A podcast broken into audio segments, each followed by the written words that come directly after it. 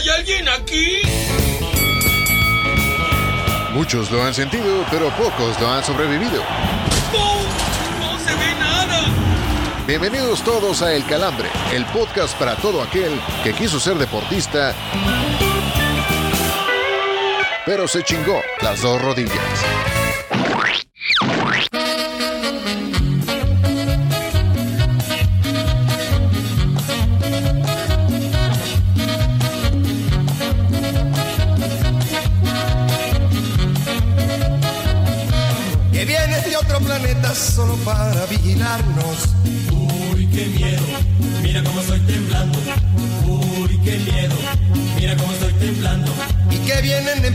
En platillos a más de cuatro a llevarnos. Uy, qué miedo, mira cómo estoy temblando. Uy, qué miedo, mira cómo estoy temblando. El dólar va para arriba y el peso sigue bajando. Uy, qué miedo, mira cómo estoy temblando.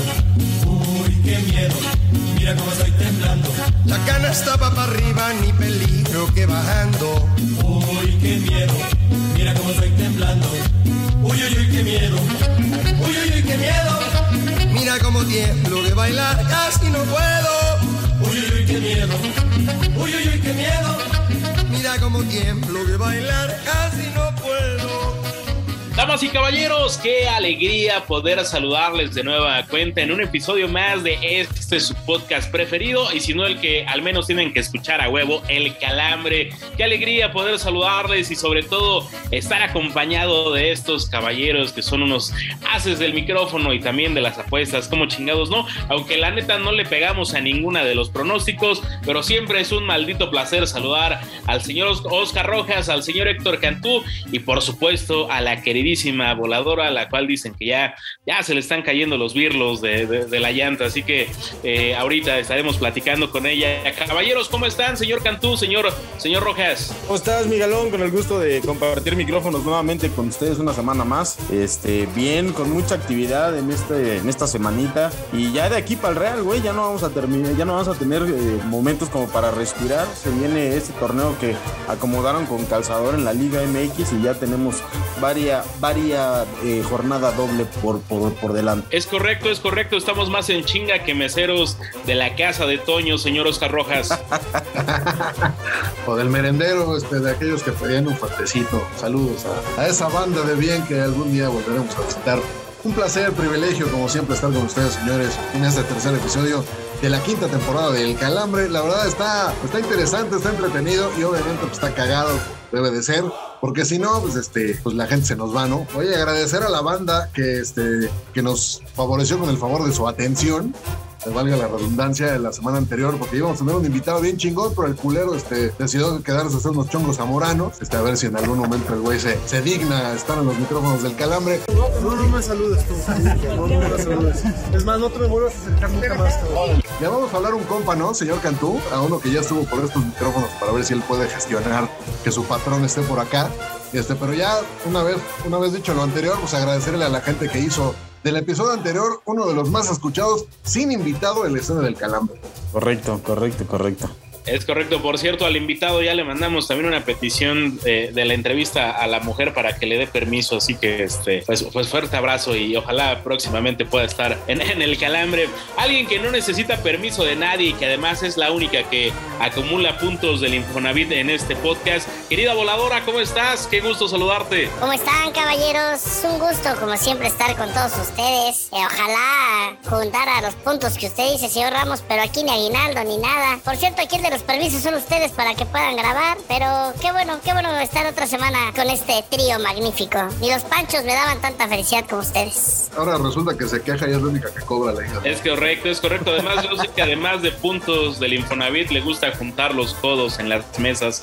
Así que, querida voladora, sin más detalles, por favor, recuerda las redes sociales. Claro que sí, señor Ramos. Síganos en nuestras redes sociales. Acuérdense que en Facebook nos encuentra como El Calambre-Podcast, en Twitter como el guion bajo calambre, en Instagram como el calambre podcast y en TikTok como el guion bajo calambre guion bajo podcast. Mándenos un saludo, alguna petición, pueden pedir sus canciones, ya saben todo a través de nuestras redes sociales. Mames voladora, ni que fuéramos rocola, pero bueno. Ni que que fuéramos en la mañanera que A ver, ponla Barbie, de una vez, si la tienes. Para, para seguir, no, adelante. Todavía hay tiempo, ¿eh? Vamos a seguir hablando. Sí, Nos sí. no mames, güey. Nos Me sentí en pillar como a finales de los 90, dicho voladora, pero, pero bueno, ahí, ahí luego te digo cómo se hace la, la- la carambola a tres bandas.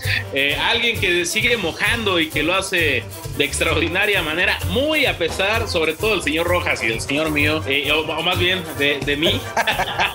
El señor mío, ah. Eso- Fuertes declaraciones, no mames. Eso se escuchó muy culero, perdón, perdón, pero es, es- es el trajín de las, de las jornadas dobles. Y es que alguien que ha tenido una jornada doble y que realmente lo está haciendo de muy buena manera y que por ende se lleva el calambre de la semana es el yucateco Henry Martin que volvió a mojar con el América ahora nada más y nada menos que ante el equipo de Pep Guardiola del Manchester City. Carajo, la neta, la neta, la neta, sé que el señor Cantú no va a estar de acuerdo, pues la voladora menos, ¿verdad? Gente que, que sabe poquito de fútbol, pero pinche América dio clase, dio clase por momentos ah, hace un par de hace un par de días ante el equipo inglés. ¿A poco no, caballeros? Ay, ¿qué te voy a decir? No estoy para nada de acuerdo. A ver, sí, Seguro ni viste el juego, seguro ni lo No, viste. por supuesto que sí lo vi, güey. Por eso te puedo decir que no dio cátedra. No puedes saber que dio cátedra cuando la primera parte puede ser que sí, que le haya puesto, que le haya eh, puesto cara al, equipo del Manchester City, pero en la segunda no mames. El, partido se fue hacia abajo, un chingo de cambios, algo normal y natural en este tipo de partidos. Entonces no creo. Y además, uno, dos, pues terminaron perdiendo el partido 2-1, güey. Entonces así como que mucha cara, creo que no. Nah, la, la- la- la neta, más, pusieron más cara que un equipo de la MLS que terminó dando las nalgas ante el Barcelona también horas previas al juego, al juego de la América, su amada MLS. Señor Rojas, efectivamente, como bien lo comenta el señor Cantú, el primer tiempo vimos pinceladas de Álvaro Fidalgo, digo, a pesar de todo el, patas de raqueta moja, y, pero también hay, hay que decirlo así, pues él fue el responsable de uno de los goles del Manchester City. De entrada yo quisiera decir que el día que esta semana el calambre de, de Idem, el calambre de la semana está muy pinche baratito, pero está bien, ya le tocaba al pinche, al pinche yucateco de cagada estar en esta sección. Después de como dos mil años que llevamos aquí en el calambre, ya por fin, por fin mojó el culero. No, güey, pero además son dos mil años de que ustedes lo han traído, pero a, A pan y verga, güey. yo sé. Sí, sí, sí. No, no se merece otra cosa el cabrón, ¿eh? Y la mayoría de las veces le hemos quitado el pan, ¿cómo no? La verdad, se lo merece, güey, después de tantos pinches años de estar aguantando sus mamadas. Pero bueno, el punto, yo no estoy tan de acuerdo tampoco con el señor Ramos, ¿por qué? Porque al final el América, como dice el señor Cantú, perdió. Lo que sí es de rescatar es que al principio, o sea, los primeros 45 minutos, la neta, el América plantó cara. O sea, digo, evidentemente no esperábamos una victoria, no esperábamos, o sea, no esperábamos Pero, que pero algo digno sí esperábamos, ¿no? que arrollaron al City. No, claro que no, pero por lo menos le plantaron cara, metieron un golecito gracias al, al pinche yucateco este pendejo. Y este y la verdad, y al final, al final el resultado es justo, ¿por qué? Pues porque el City encontró mucho, mucho mayor eh, definición. Y, y yo destaco mucho también el carácter, ¿no? El carácter de Memo Ochoa, el carácter de Fidalgo, Sí. el carácter de Emilio Lara, que no se amilenaron de los madrazos. Y, este, y la verdad, eso, eso es de rescatarse, ¿no? Sobre todo porque, porque además le voltearon a todo el estadio completo a, a Jack Grealish, güey. Y la verdad, eso, eso hasta daba gusto porque el pinche cuero, ese mamón, cada vez que tocaba el esférico, la gente lo acudía a mentadas de madre. Entonces yo celebro a la, a la banda que estuvo en el Energy Stadium el día miércoles.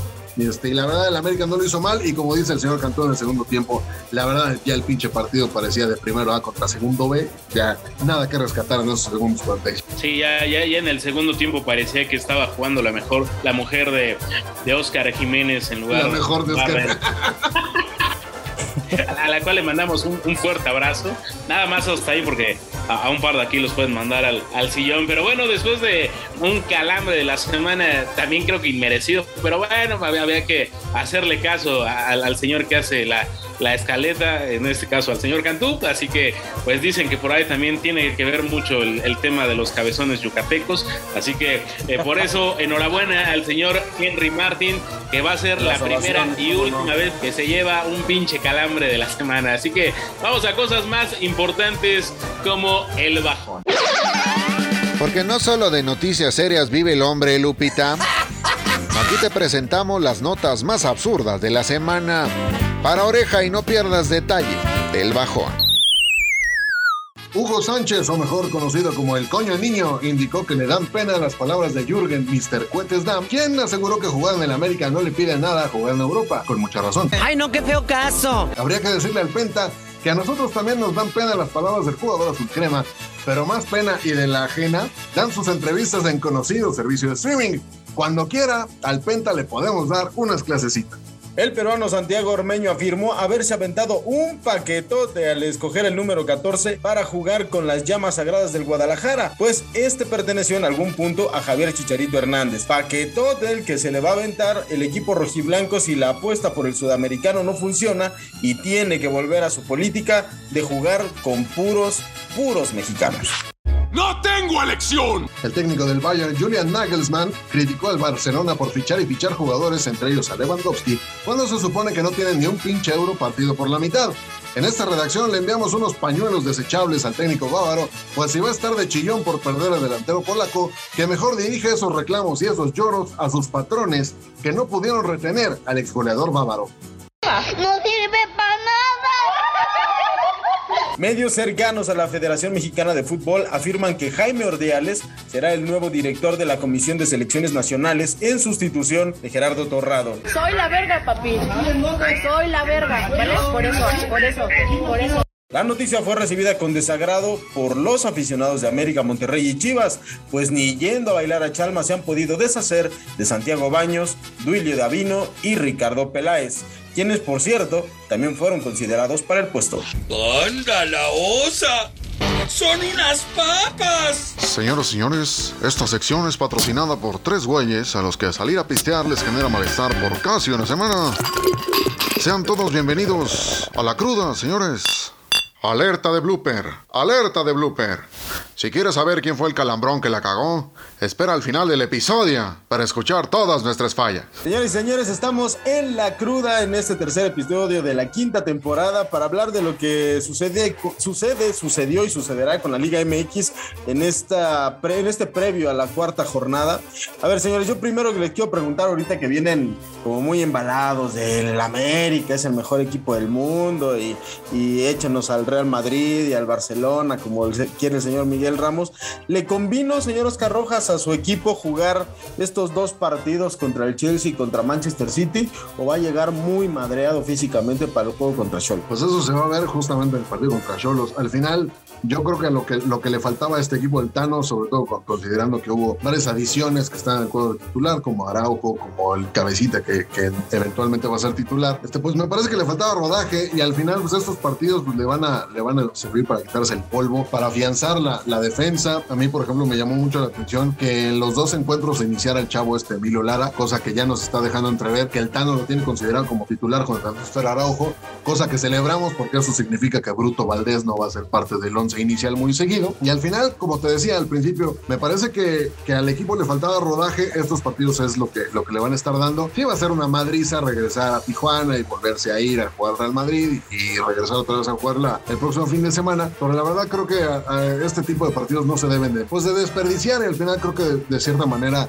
se aprovecharon porque los resultados no fueron tan malos como mencionaba Miguel al principio, como los que han tenido los equipos de la MLS, salvo el Minnesota, y este y pues todo lo demás que se puede hablar de, venir de, cada partido, pues sale sobrando porque al final son amistosos. Lo que, lo que importa pues es el rodaje y creo que eso el América lo tuvo con creces. Y sobre todo, señor Miguel Ramos, que en la parte anímica también tiene un impacto positivo, no solamente los jóvenes que obviamente pues son los que salen más ganadores en este aspecto, pero también en el equipo en general, es decir, no siempre te puedes medir contra el Manchester City, contra el Chelsea y a futuro con el Real Madrid. Yo creo que lo importante, y además ya lo señalábamos al, al arranque de este episodio, pues es que los chavos están demostrando categoría y sobre todo que Fernando Ortiz le está dando juego a lo que venía haciendo en, en categorías menores, que es pues el darle continuidad a esos chavos y que además hoy en día pues tienen sentados a gente como Jorge Meré, Bruno Valdés, eh, Cáceres y lo importante es que están demostrando que tienen con qué. Eh, tantos, tantos años hemos estado en el mame de decir puta los jóvenes y la chingada y ahora por fortuna al parecer se está, se está dando ese juego y que reitero, lo importante aquí es que los chavos están dando la cara de manera importante. Sí, que a final de cuentas es un modelo que deberían de tratar de emular a algunos de los otros equipos de la, de la Liga MX, sobre todo aquellos que se dicen ser grandes. Y hablando de los equipos grandes, señor Oscar Rojas, pues el que no levanta prácticamente cara es el Guadalajara. ¿Cómo le cuesta trabajo a este equipo marcar goles, eh? Ni siquiera de penal lo, lo vimos en el partido contra León. El equipo del rebaño sagrado puede, puede tener eh, rachas positivas. ¿Cambiará esta situación con la llegada de Santiago Ormeño? Híjole, no sé, güey. Está, está complicado porque, pues, pues porque estás poniéndole todos, este, pues toda tu fe, toda tu ilusión en un cabrón que pues, no ha metido muchos goles en el último año, güey. O sea, la verdad te encontró, o sea, de lo poco que pudiste encontrar y contratar fue lo que fue lo que llevaste ahora a las llamas sagradas de Guadalajara.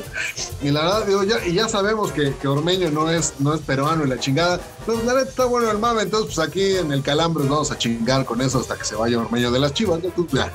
Desde nada, más, nada más aclarando que sí sabemos nada más que nos gusta estar chingui chinga. Entonces, el punto con, con Ormeño, pues es que la verdad, digo, con, con León, pues no, no fue lo que se esperaba, ¿no? Entonces, la, la verdad, yo no, yo no sé, independientemente de que a mí me caga Henry Martín, me parece que era mucho mejor opción para Chivas que, que Ormeño, que estuvo en negociación y la verdad, pues yo no entiendo en qué cabeza cabe llevarte a, a alguien que pues que con todo y que su carrera tuvo un ascenso importante al principio, pues ya se estancó y al final pues no es, no es otra, otra cosa que una flor de un día, ¿no?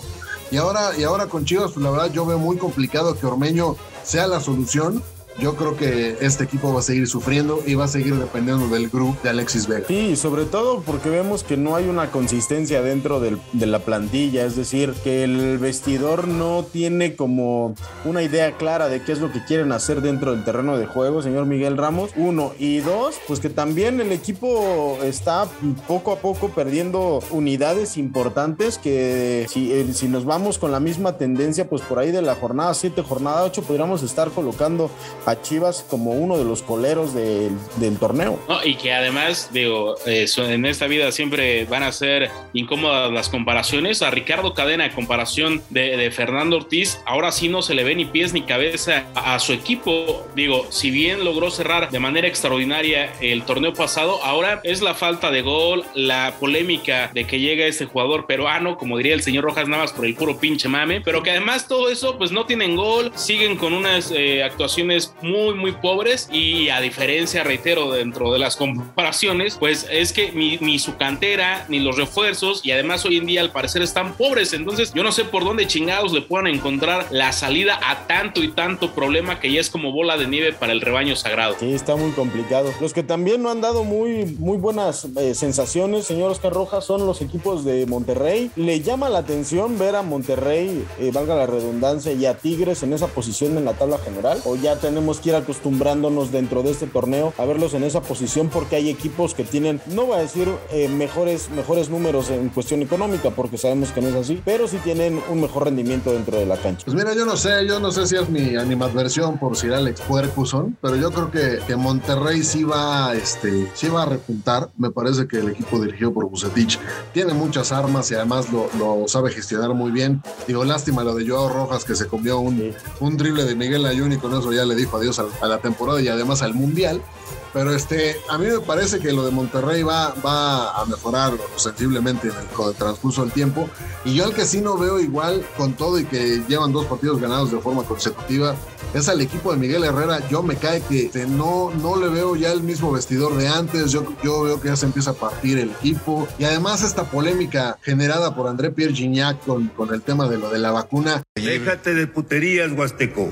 Me parece que es una polémica totalmente innecesaria en un momento en el que Tigres necesitaría pues estarse enfocando en otro tipo de situaciones, ¿no? Entonces, yo la verdad de esos dos equipos al que veo con más, con más tablas es a Monterrey por el técnico y por el equipo.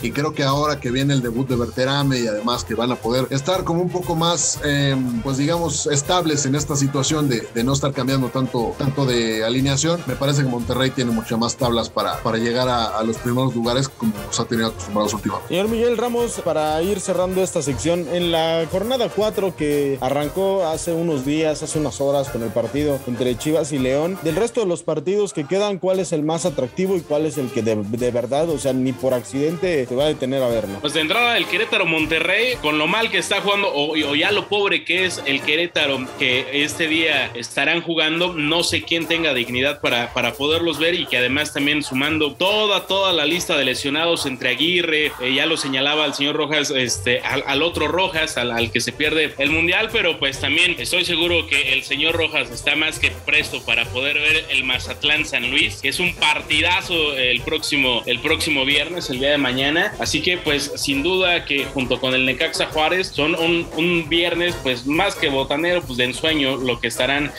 generando el próximo día, pero sin duda creo que el juego importante para esta próxima jornada o la que ya se está jugando es el duelo entre Tigres y Atlas. porque Primero porque pues a Tigres le pueden terminar por reventar la madre. Está sucediendo algo que no, no pasaba incluso con el propio Tuca Ferretti, que pues es que ahora sí existe una división muy importante entre jugadores, cuerpo técnico y afición. Ya cada quien está jalando para su lado, pues también habrá que ver si, si llegan al precio junto con el arbitraje los rojinegros del Atlas, pero habrá que ver sin duda que puede ser el duelo de la, de la polémica en esta jornada. Correcto, señor Oscar Rojas, le hago la misma pregunta. ¿Con qué partido se va a quedar y cuál de plan no se va a detener a ver? Mira, a mí me llama la atención el Toluca contra Santos Laguna. No sé por qué. Siento que el Santos, el Santos trae con qué. Y el Toluca, pues obviamente, viene herido después de, de la, de la derrota contra el América. Me parece que ese es un partido interesante. Y el partido que ni de pedo vamos a ver todo el viernes botanero con su perdón, señor Cantón de Caxa Juárez. Lo, van a, lo va a ver usted, el viejito decrépito, don, don, Arturo Sacramento, don Ernesto Cedillo Ponce de León y yo no sé quién más. Pero el de Mazatlán San Luis, sí, no mames, está para pegarle a Dios en Viernes Santo. Exacto. Y yo lo único que quisiera acotar es que qué bueno que el señor Miguel Ramos no dijo que Tigres, cada quien estaba jalando agua para su molino, porque sí, no mames, ¿no? O sea, no, no se trata de estar pateando, pateando al perro, este, al perro ya no tenemos agua para tomar en Monterrey. Es correcto. A mí me preguntó ya para cerrar esta sección. Yo me voy a quedar con el partido entre Pachuca y Pumas, sobre todo porque Pachuca viene de haber jugado la final en el torneo anterior y Pumas con este con, con- la nueva adquisición y con la nueva llegada de Dani Alves vamos a ver que digo o sea, sabemos perfectamente que es prácticamente imposible que pueda debutar en este en este fin de semana pero creo que anímicamente algo diferente le podemos ver a Pumas. Y el partido pues si de plano nada- nadie se va a detener. A ver es el Mazatlán contra Santos. Hasta aquí lo que respecta a la cruda vamos a la siguiente sección porque además está muy chingona tenemos un invitado de lujo que nos va a detallar todos los tejes y manejes que hay alrededor de la selección mexicana Ya llegaron a levantarnos el rating. Es por eso que los invitamos a ponerse de pie para recibir al invitado de la semana, el calambre de oro. Pues amigos del Calambre, nuevamente rompiendo el cochinito y trayéndoles a ustedes gente, gente bonita, gente de bien para estar en este programa, no como los tres balagardos que lo conducimos normalmente. En esta ocasión nos acompaña un reportero de esos de pie, de campo, y de esos de los que pues últimamente han estado en el ojo del huracán porque normalmente pues a la, a la banda no le, no le late que, que no le digan de sus refuerzos y demás. Estamos con un reportero de selección, reportero de TUDN y además de las Águilas del América, Gibran Araige. Qué gusto saludarte, qué gusto que estés por acá con nosotros del Calambre. ¿Qué pasa, mi querido Oscar? Saludos ahí a Héctor, a Miguel, a todos nuestros amigos del Calambre. Gente bonita, no tanto, pero buena onda y, y estamos de moda, así que con eso, con eso la salvamos para arrancar y, y bueno, la verdad es que contento por la invitación eh, de poder platicar un poco de, de todo lo que he vivido en mi carrera. Y sí, como bien dices, cómo va sorteando uno ahí eh, los trancazos, ¿no? Que llegan a través de redes sociales, que son, bueno, parte de este, de este hermoso negocio. Hay que acostumbrarse también a, a vivir con eso. Ahí están, luego están más fuertes que los chacaleos, ¿no? Híjole, está. Y, y eso que los chacaleos se pone rudo, ¿eh? Se, se pone también interesante ahí eh, eh, el conflicto, pero sí, no, está, está muy bravo ahorita en las redes sociales. Oye, yo quisiera, pues ya, digo, ya hablamos de redes sociales, ya sabes por dónde va este tema. ¿Qué afición te produce más calambres en las bolsas de Twitter? ¿Los de selección o los del América? Híjole, no, yo creo que la, la- la afición del América no es mucho más exigente. La, la verdad es, y, y al final es a, a la afición que más le agradezco, porque yo siempre he creído que si mi carrera ha llegado a este punto de, de- de ser reportero de selección mexicana y del América ha sido más en parte por lo que he hecho en América, ¿no? Que es al final un equipo que te, te exige 24-7, no puedes tener ni siquiera días de descanso, no hay días que pides tú vacaciones porque va a estar tranquilo y resulta que corren a un técnico o algo pasó, ya salieron las fotos de una fiesta o siempre está bajo el ojo del huracán el América, ¿no? Para bien o para mal. Y creo yo que en ese sentido la afición siempre está exigiendo, está ávida de, de información. Afortunadamente me, me he ganado pues, credibilidad de alguna manera ante, ante los aficionados, pero fallas una y no te la perdonan y tiran lo más que se puede y te la recuerdan también cada que pueden. Creo yo que, que es algo que, que me he dado cuenta, ¿no? En, en ese sentido, el América, la afición del América es exigente y al final el reportero por estar eh, dentro de la fuente, pues ahí también la paga, ¿no? No, no importa que no seas jugador o técnico parte de la directiva, pues la terminas pagando y más siendo de tu DN, ¿no? Porque está este mito urbano de que por ser de, de Televisa nos pasan toda la información, la debemos de tener y si no la tenemos, pues somos unos brutos, eh, no existimos, no servimos y la realidad es que no, hay que investigar, hay que picar piedra y hay que conseguirla, ¿no? A mí al menos yo en toda mi vida que he estado en, en tu DN, jamás me han hablado para decirme, truena esta nota, nunca. Todo lo que he sacado es a través de lo que yo pido y, y por eso hasta me equivoco. Si no, pues imagínense, sería, estaría invicto, no fallaría ninguna y no, pero es lo que yo investigo y también me equivoco con las fuentes y he dado a veces información que no termina por cumplir, por cumplirse, pero sí, no, la afición del América es muy exigente en redes sociales. Mientras no nos quieras colocar a Jürgen Damm en el Borussia Dortmund, todo está. Ah, bueno. No ha llegado algo de eso todavía. Oye, eh, Guido Gibran, sabemos de, de- de- del arraigo que tienes también con, con el equipo azul crema, pero a ver, si no hubiera existido el América, que pues, eso es prácticamente imposible, ¿a, qué equipo te hubiera gustado ser allegado? Si no hubiera existido el América, no habría fútbol mexicano. No, no existiría. Sería Bueno. el béisbol sería el deporte más popular del país o el básquet. Yo no sé, pues, pero sin el ¿Ves por América no existiría este negocio. Sí, ¿Ves por bueno, entonces, sí, ahora sí, ahora sí. La lo pelota vasca, seguramente. Una cosa así se, se hubieran inventado el balonmano, cualquier otro deporte, pero no, bueno, sinceramente al Atlas, ¿no? Porque también tengo un poco de, de cariño con, con los rojinegros del Atlas. Yo en, en un principio soy, bueno, soy de Guadalajara, nací en Jalisco, siempre fui anti-Chiva, siempre fui muy anti-Chiva y por ahí el, el Atlas me, me llamaba mucho la atención. Ya después cuando decides a quién le vas a ir, pues afortunadamente me di cuenta que el América era el más importante. Yo me acuerdo que en el Jalisco le siempre le decía a mi papá, ¿y por qué no le vamos al América? Que el América siempre tiene los mejores jugadores y el América siempre gana. No sé, como que me gustaba esa parte, pero el Atlas, la verdad es que siempre me, me ha caído muy bien. Hoy, si le fuera al Atlas, eh, ya hubiera festejado los dos últimos títulos, pero bueno, no, eh, no, no, no me puse vivo a tiempo.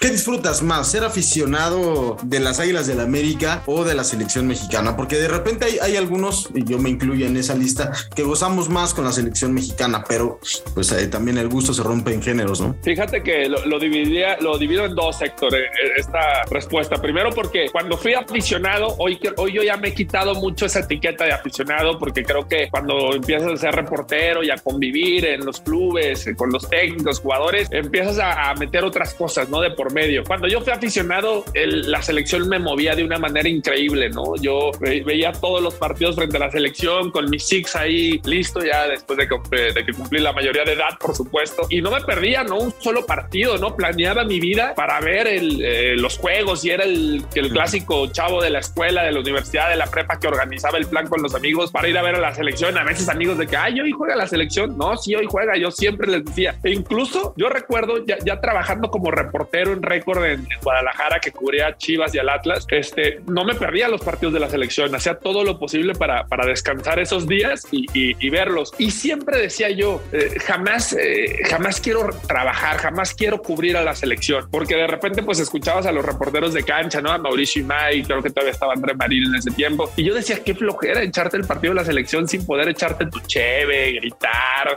eh, ¿no? Sacar toda la pasión que llevas dentro. Y creo que siempre dije, no, no quiero cubrir selección por esa, por esa parte, hazme el favor, ¿no? Por ver un partido en la televisión y, y echar relajo, ¿no? mis prioridades eran otras, claramente.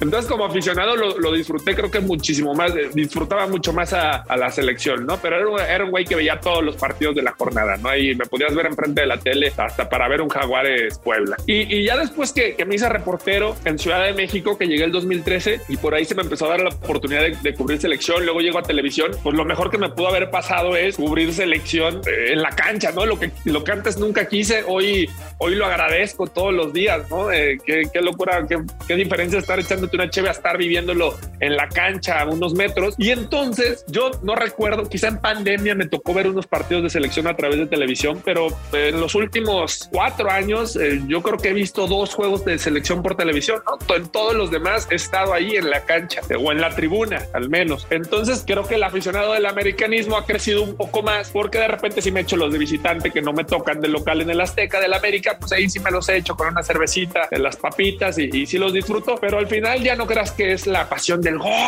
y vamos, hijos de... No, o sea, ya al final lo ves de otra manera. Se lesiona un güey y dices, en la madre, voy a trabajar toda la semana, ¿qué le pasó? Y ya estás escribiéndole al quimiaciólogo y al doctor y a investigar. Entonces ya ves diferente el fútbol, ¿no? Ya, ya rara vez lo ves, este, al menos en la América y, y, selección, que son mis fuentes, lo ves con otra, con otro chip, ¿no? Pensando en otras cosas, este, a lo mejor otros partidos que, que no sean, que no tienen que ver con mi trabajo, pues los disfruto más, ¿no? Como aficionado, pero, pero sí ha sido, sí, sí hubo un cambio entre, entre el aficionado y hoy el Gibran reportero. Oye, Gibran, ya este, ya nos platicabas un poquito de cómo ha sido este proceso y de, y de cómo llegas primero a récord y luego a, aquí a TUDN, pero ¿cómo llegas a cubrir la fuente de selección mexicana? Uf, de, de, rebote, ¿no? Siempre he creído que en la vida hay que tener un poquito de suerte. Sí es mucho joderle, sí es mucho trabajar y, y buscar la oportunidad, ¿no? Y tratar de, de, tocar puertas, pero también hay que tener un poquito de suerte y, y, en ese sentido me parece que he sido muy afortunado a lo largo de mi vida. Eh, o sea, ahí, fue, fue, per, perdón que te interrumpa, fue así como cuando estás jugando Xbox y dices, ah, no mames, ¿cómo metiste ese gol? Ah, pues apreté todos los botones, algo así.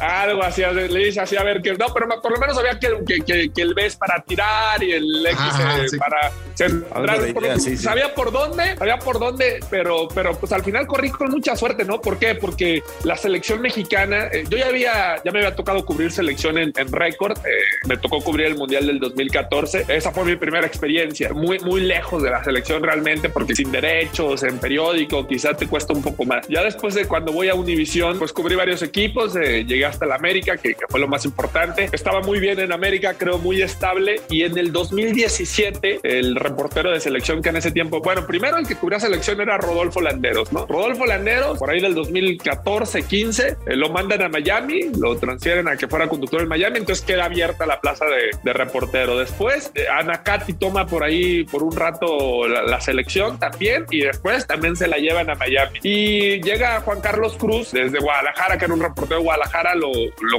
lo mandan a un partido de selección, se hace amigo de Osorio y a partir de ahí se hizo el reportero de selección mexicana y la verdad es que pues él, él, tenía dominada la selección, ¿no? No había ni forma de que uno se metiera. Pero pues afortunadamente para mí, eh, Juan Carlos Cruz termina por trabajar con Rafa Puente cuando entra Lobo. Lobos WAP eran muy amigos él y Rafa Puente Jr.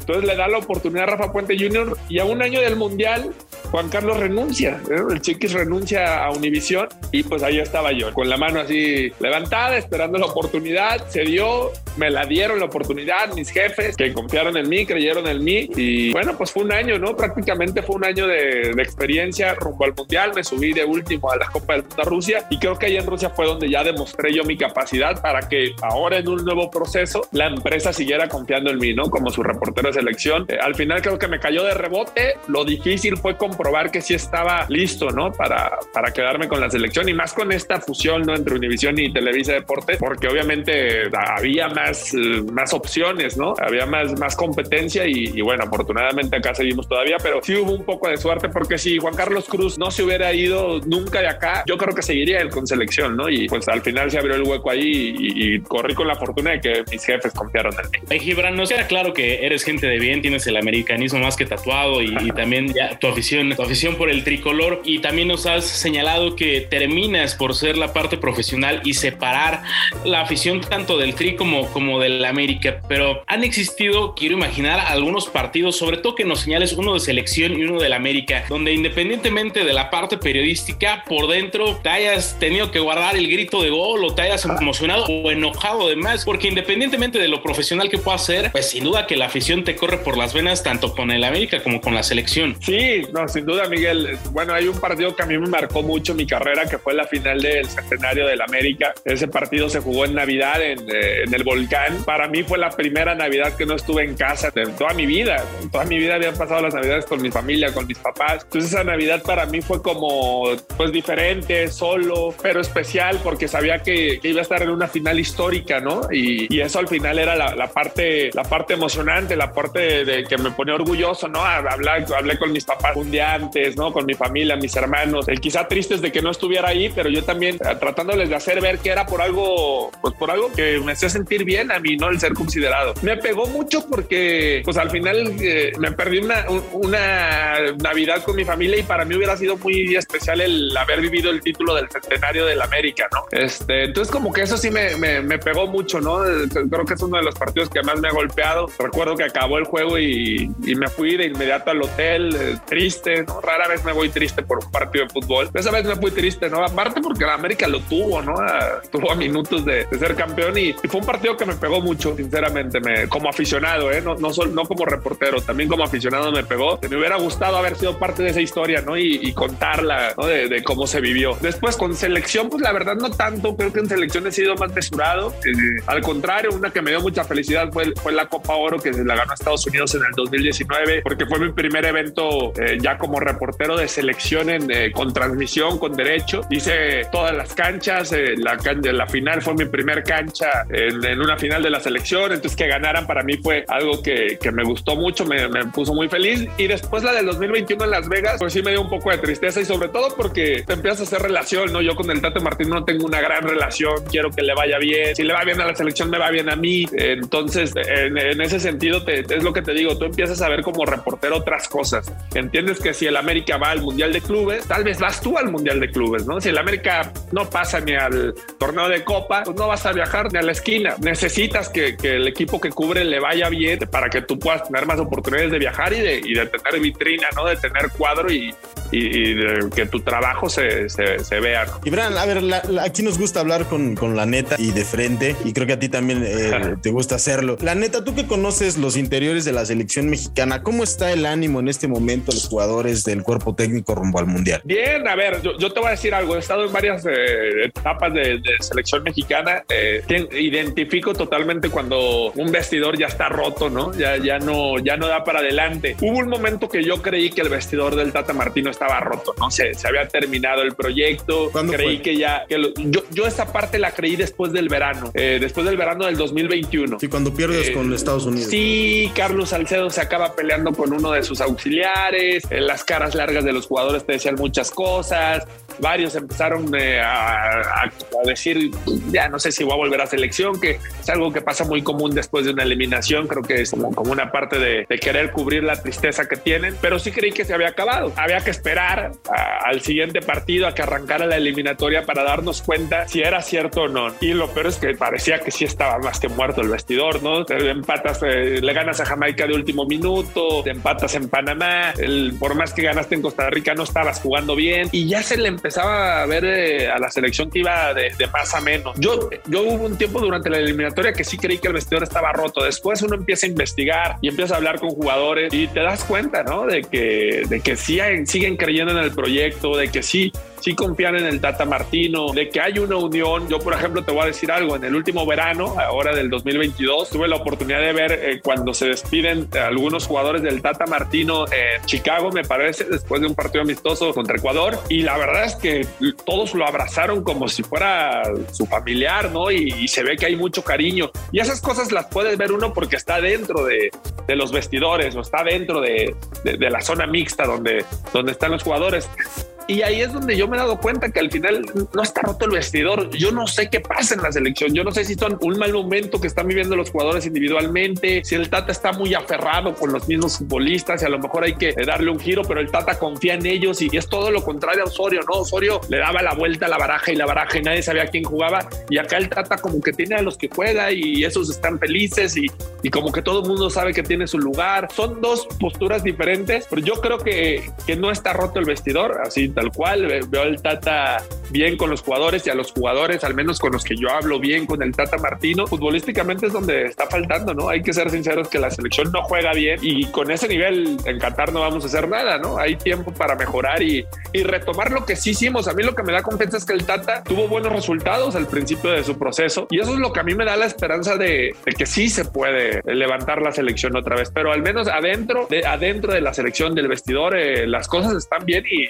y comprometidos en que pueden eh, sacar adelante esto. Hay muchos que puede ser, que va a ser su último mundial, ¿no? Caso Guardado, caso Choa, caso Moreno, por ahí se me puede escapar uno Herrera. Ellos saben que este puede ser el mundial y quieren hacer la historia, ¿no? Todos, todos los mexicanos al final quieren ser parte de esa historia de llegar al quinto partido. Entonces, de que hay, de que hay hambre y hay ganas, de eso no tengo duda, ¿no? Y lo veo en los jugadores.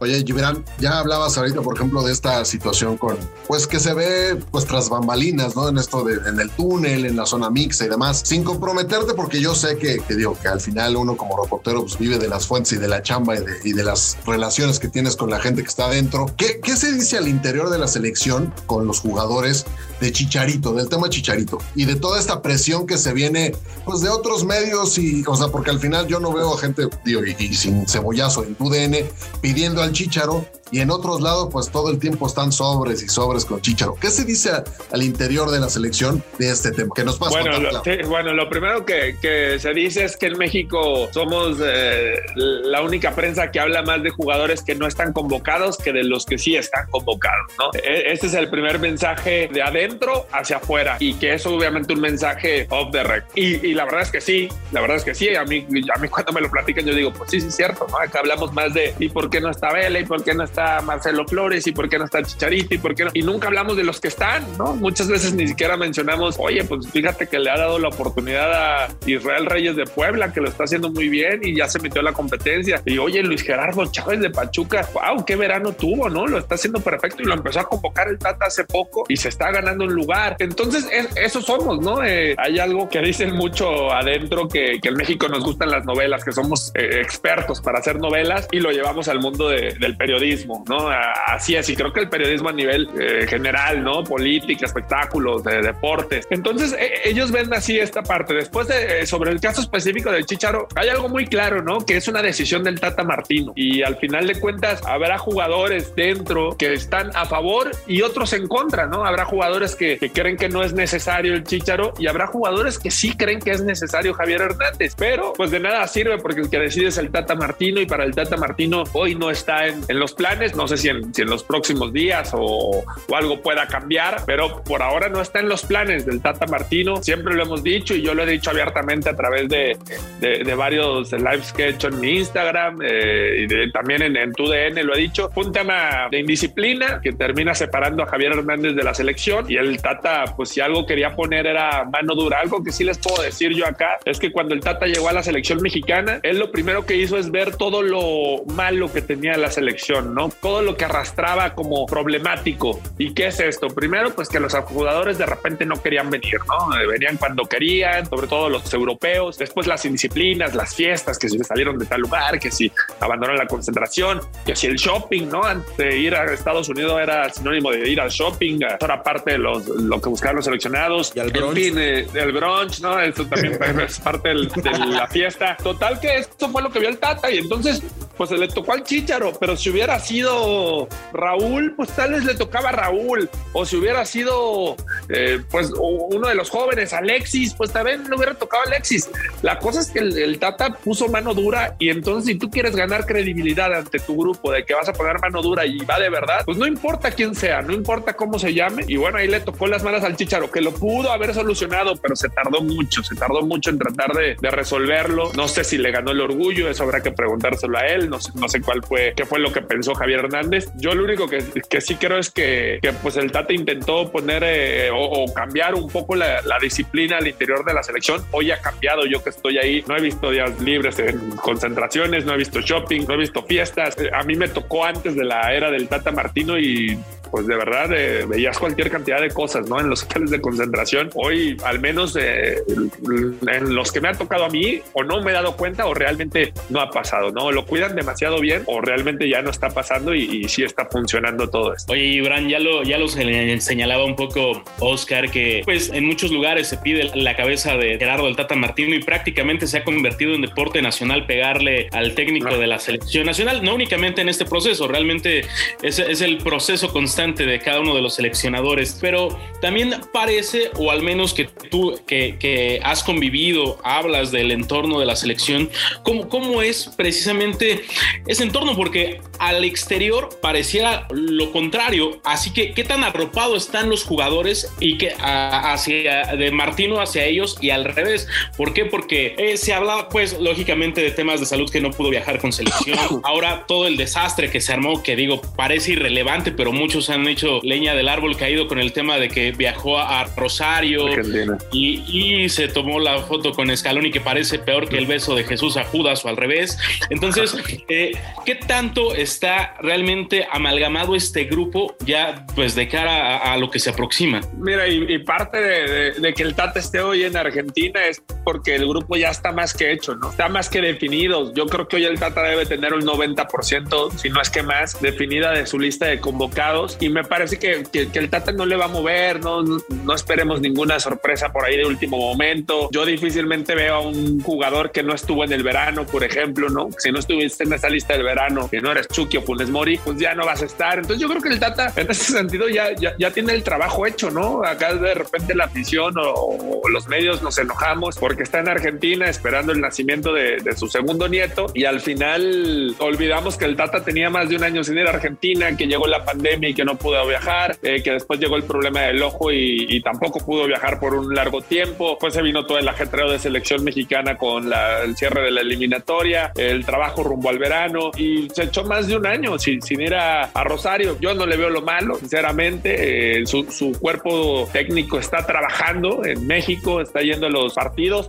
no desde este vez, eh, está yendo de, desde que llegó el Tata Martino, van a todos lados. Lo que pasa es que ya el, ya el reportero ya no investiga, el reportero va y pone lo que ve en Twitter y ta, ta, ta, y también lo pongo y vamos a reventar y vamos a buscar likes y, y hate en las redes de, sociales. No, la verdad es que el cuerpo técnico ha trabajado desde hace mucho tiempo, lo han hecho así, el Tata casi siempre va a los partidos de acá de México, a los de América, a los de Pumas, Toluca, pero el Tata no ha sido tanto de viajar, lo hace su cuerpo técnico y por ahí luego, dos o tres veces ha ido a Monterrey, a, a Guadalajara. Este, estamos acostumbrados a técnicos que se gastan todo el presupuesto en que voy a Guadalajara y voy tres veces a Europa a ver a los jugadores europeos, no sé para qué, pero voy, ¿no? Nomás para, para acariciarlos y saber que todo está bien. Bueno, ahora el Tata va a ir ya meses del Mundial, está bien, ¿no? Ya meses del Mundial se entiende, pero hay técnicos que lo hicieron tres, cuatro veces durante su gestión. Terminas viendo las fotitos con el jugador, pero no, no se enteraron que acabó cenando en el restaurante más caro de París o de Ámsterdam o de Madrid, o terminan también echándose la vacación, ¿no? Incluso algunos han ido hasta con familiares. Entonces, hay tantas cosas detrás que uno no entiende. El Tata Martino, este, pues sí, yo creo que se equivocó en la foto, eso sí creo. No es para qué, ¿no? Quizá no te expongas, eso es lo que yo creería. No te expongas, pero pues al final está con permiso, ¿no? El, Tata no está mintiéndole a la federación, está con permiso allá, tiene a su gente trabajando acá. Yo siempre digo, yo tengo un jefe, mi jefe no tiene que viajar conmigo a todas las coberturas para estar viendo qué hago, confía en mi trabajo. Eh, esa es una parte de, trabajar en equipo. Entonces, bueno, se, se, exagera mucho, con los jugadores está bien, hacia, hacia afuera sé que no, bien lo dices, hoy parece, eh, ¿no? Con postal de arena, ¿no? Hay que pegarle todo lo que se pueda al Tata Martino y como lo digo, ¿no? Y como se lo he dicho al propio Tata en persona, profe, así es el medio, así es el, la afición, pero odiábamos a Juan Carlos Osorio, le ganamos 1-0 a Alemania y Osorio se convirtió de un día a otro en hermano mexicano. Y así es, ¿no? Llega el quinto partido, tiramos el ángel y ponemos al Tata Martino. Eso es lo que quiere la afición. A lo largo de eso es un día crucis para todos los técnicos, ¿no? Porque ganar la Copa Oro no sirve de nada, pero perderla es el fin del mundo. eh, así somos de drásticos eh, en México. Y bueno, pues eh, creo yo que al final habrá que juzgar al Tata en el Mundial. Y ahí será. Si hace un buen resultado, vamos a decir, pues que se quede cuatro años más y que se quede en Argentina, que nos dirija vía control remoto desde Rosario, ¿no? Si así funcionó. Hay que esperar, a- hay que esperar los resultados, pero bueno, eso es lo que creo. Y ahí es otro de mis problemas en redes, ¿no? Me van a reventar sabroso porque defiendo al Tata a capa y espada.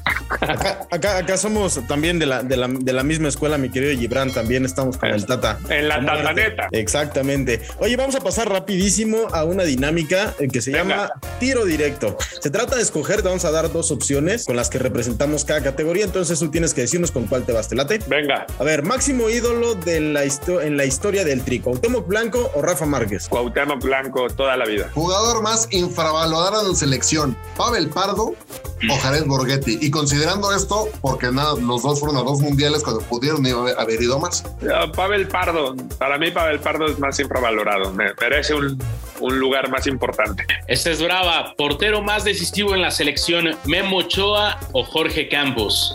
Memo Ochoa.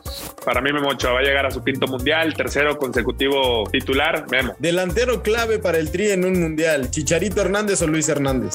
Chicharito, Chicharito, no sea lo que sea, a lo que le pega, ¿no? De una vez dijo el Piojo Herrera, le- hasta con el culo la mete. Este, no, Chicharito. A ver, y esta va porque, digo, sabemos que eres de nuestra generación, que todavía te tocó. Pues estos, estos van más de fan, digamos, ¿no? Jugador más what the fuck en un mundial, ¿el cadáver Valdés o el Chiquis García? Ah, el Chiquis García. No, se- mi papá futbolístico, la golpe se pasó ahí. Pero bueno, oye, es que en la vida no te puedes meter con la hija, ¿no? No. A- a- Antes con- contra quien quieras, menos con la, a la, hi- la hija lo que quieras. El técnico ideal para el tri, Manuel Lapuente, Javier Aguirre, Ricardo Lavolpe o el Tata Martino. Ah, Ricardo La Volpe. Ricardo La Volpe para mí el mejor. ¿Sabes por qué? Porque Ricardo cono- conoce y conocía desde un principio el fútbol mexicano, ¿no? Y creo que al Tata si algo le ha faltado o le faltó, pues fue esta ex- experiencia, ¿no? De, de saber un poco más del fútbol mexicano. Creo que eh, esa es la parte, ¿no? Que se le puede señalar al Tata. Totalmente. Excelente. Exacto. Pa- pasaste el examen con 10, Gibran, sí. Muy tirado al americanismo, pero bueno, se, se- se puede entender. Bueno, Está sesgada esa. Esa- Debes entender, es la años. luz, es la luz que ha guiado mi carrera y, y creo que él me ha guiado bien. Oye, es que años y años de vivir del bullying, este, porque es necaxista, mi, mi carnal Héctor Híjole. Cantú, pues tú entenderás por qué. Yo, yo siempre les digo, explíquenle a la gente qué es Necaxa, ¿no? Para que, para que entiendan, ¿no? De qué estamos hablando. Le vamos Pero a bueno, pedir al expresidente Ernesto Cedillo que haga una presentación. que, Mucho gusto. que nos resuelva que, que Sí, por qué es el Necaxa. No, está muy bien, muy bien. Un modelo Ok. matemático, ya chingamos. Eso. Gibran, yo- yo hablo por todos los presentes en decirte que ha sido un placer tenerte por acá en el Calambre. Te agradecemos enormemente que hayas estado con nosotros y esperamos obviamente que ya con más tiempo y pues, con, con más ganitas nos echemos unas chelas y que tengamos una repetición de tu participación aquí en el Calambre. si es Oye, yo, yo lo, yo lo, Gibran, acéptanos la Sí. invitación para esas chelas antes de que te vayas al mundial, darte la patadita, la buena suerte, ¿no? Va, no, amarrado. Aparte con Chévez mejor. Con Chévez eh, me pongo más buena onda y dicen que después de la tercera me veo más bonito, así que después de tres chelas va a estar mejor. Así que eh, sí, no, ustedes eh, nos ponemos de acuerdo y la armamos un día ahí con, con cervecitas, eh, tranquilos y, y platicando pues de todo como ahorita. La va encantado, gracias por la invitación y a la orden, lo que necesiten Hecho. siempre. Vale. Abrazo. Cuídate mucho, nos vemos. Para que seas tan culto como los conductores de este podcast, Ya, déjense de mamadas y vamos a chupar, ¿no? te dejamos el dato que demostrará por qué nunca vas a brillar en sociedad. Aquí presentamos el dato inútil. Un día como hoy, pero de 1957, Atera Gibson se convirtió en la primera mujer de color negro en ganar un mayor. Cabe destacar que después se dedicó al tenis y hasta fue cantante, señor Cantú. Usted después de ser periodista deportivo y de ser un rockero, ¿a qué más se dedicaría? A piscar algodón, güey, también. como no- como la, como la, la- la deportista en cuestión, cómo no. ¿Y usted, señor Rojas? Vamos, mira, güey, yo este, trabajo con el portal, trabajo en el calambre, trabajo para mi jefe, ya no me falta vender pozole los domingos, güey. Entonces ya, yo creo que, yo creo que ahí, este, como decía el señor Miguel Ramos al inicio, yo creo que perfectamente podría formar parte yo del equipo de Casa Toño. Casa Toño, patrocínanos, chingada madre. Unos pinches panes de lote para, para grabar este podcast. Aunque sea unas órdenes de guacamole con totopos. Ándale. A ti, a ti te vamos a mandar unos totopitos, pero este, adelante. Sóplame. Te soplaría, pero eres dama, entonces Nel. Señor Ramos, ¿usted qué, a qué más se dedicaría aparte del periodismo deportivo? Vendería chiles en nogada, querida voladora, que además ya estamos en época, así que todos los que quieran chiles en nogada, por favor manden un mensaje directo a las redes sociales de El Calambre y con gusto les atendremos, les enviaremos su chile, ya quién sabe si lleve nogada, pero al menos el chile sí se los enviamos. Pues damas y caballeros, después de tan gran entrevista y de estar debatiendo tantas y tantas cosas, sobre todo pendejadas como realmente son las que nos gustan y tratando de buscar el patrocinio de la casa de Toño, patrocínanos chingado, por favor. Llevamos temporada tras temporada tras temporada buscando vales de gasolina y ni eso conseguimos. Ha llegado el momento de decir adiós, caballeros. Señor Rojas, señor Cantú, como siempre un gusto. El placer es mío, Miguelón, señor Oscar Rojas. Vamos a ver cómo le va al Barcelona contra el Real Madrid este sábado, está bastante bueno ese, ese partidito. Ya le estaremos platicando en el siguiente episodio de esta quinta temporada. Seguro, seguro. Señor Oscar Rojas, ¿le vamos a meter una lanita al, al Madrid-Barça o qué show? Pues mira, seguramente nomás por este, pues nomás por convivir, porque ya sabemos que vamos a perder. Ya ven que en esos pinches pronósticos que damos cada semana no le atinamos ni a la pinche pared, pero bueno, pues ahí está. Algo haremos para, para hacer más entretenido ese, ese, ese partido amistoso en la ciudad de Las Vegas, que sería toda madre estar por allá, pero lastimosamente lo tendremos que ver por el sur de la Ciudad de México en algún congal de mala muerte. Es correcto, bien dicen que los pronósticos que damos le deberían de llamar el migitorio porque ya no le atinamos. Así que eh, fuerte abrazo, caballeros. Ha sido como siempre un placer, voladora. Antes de marcharnos, por favor, recuerda las redes sociales y a dónde nos pueden patrocinar por piedad de Dios. Claro que sí, caballeros, un gusto como siempre estar una semana más con todos ustedes. Encuéntrenos en Facebook como El Calambre-Podcast, en Twitter como El-Calambre, en Instagram El Calambre Podcast y en TikTok como El-Calambre-Podcast. Ahí nuestro Community Manager se va a encargar de contestarles y resolver todas sus dudas. Pues como siempre ha sido un verdadero placer. Gracias, gracias por el favor de su atención y nos escuchamos en el próximo episodio. No apuesten a lo que les decimos. Gracias.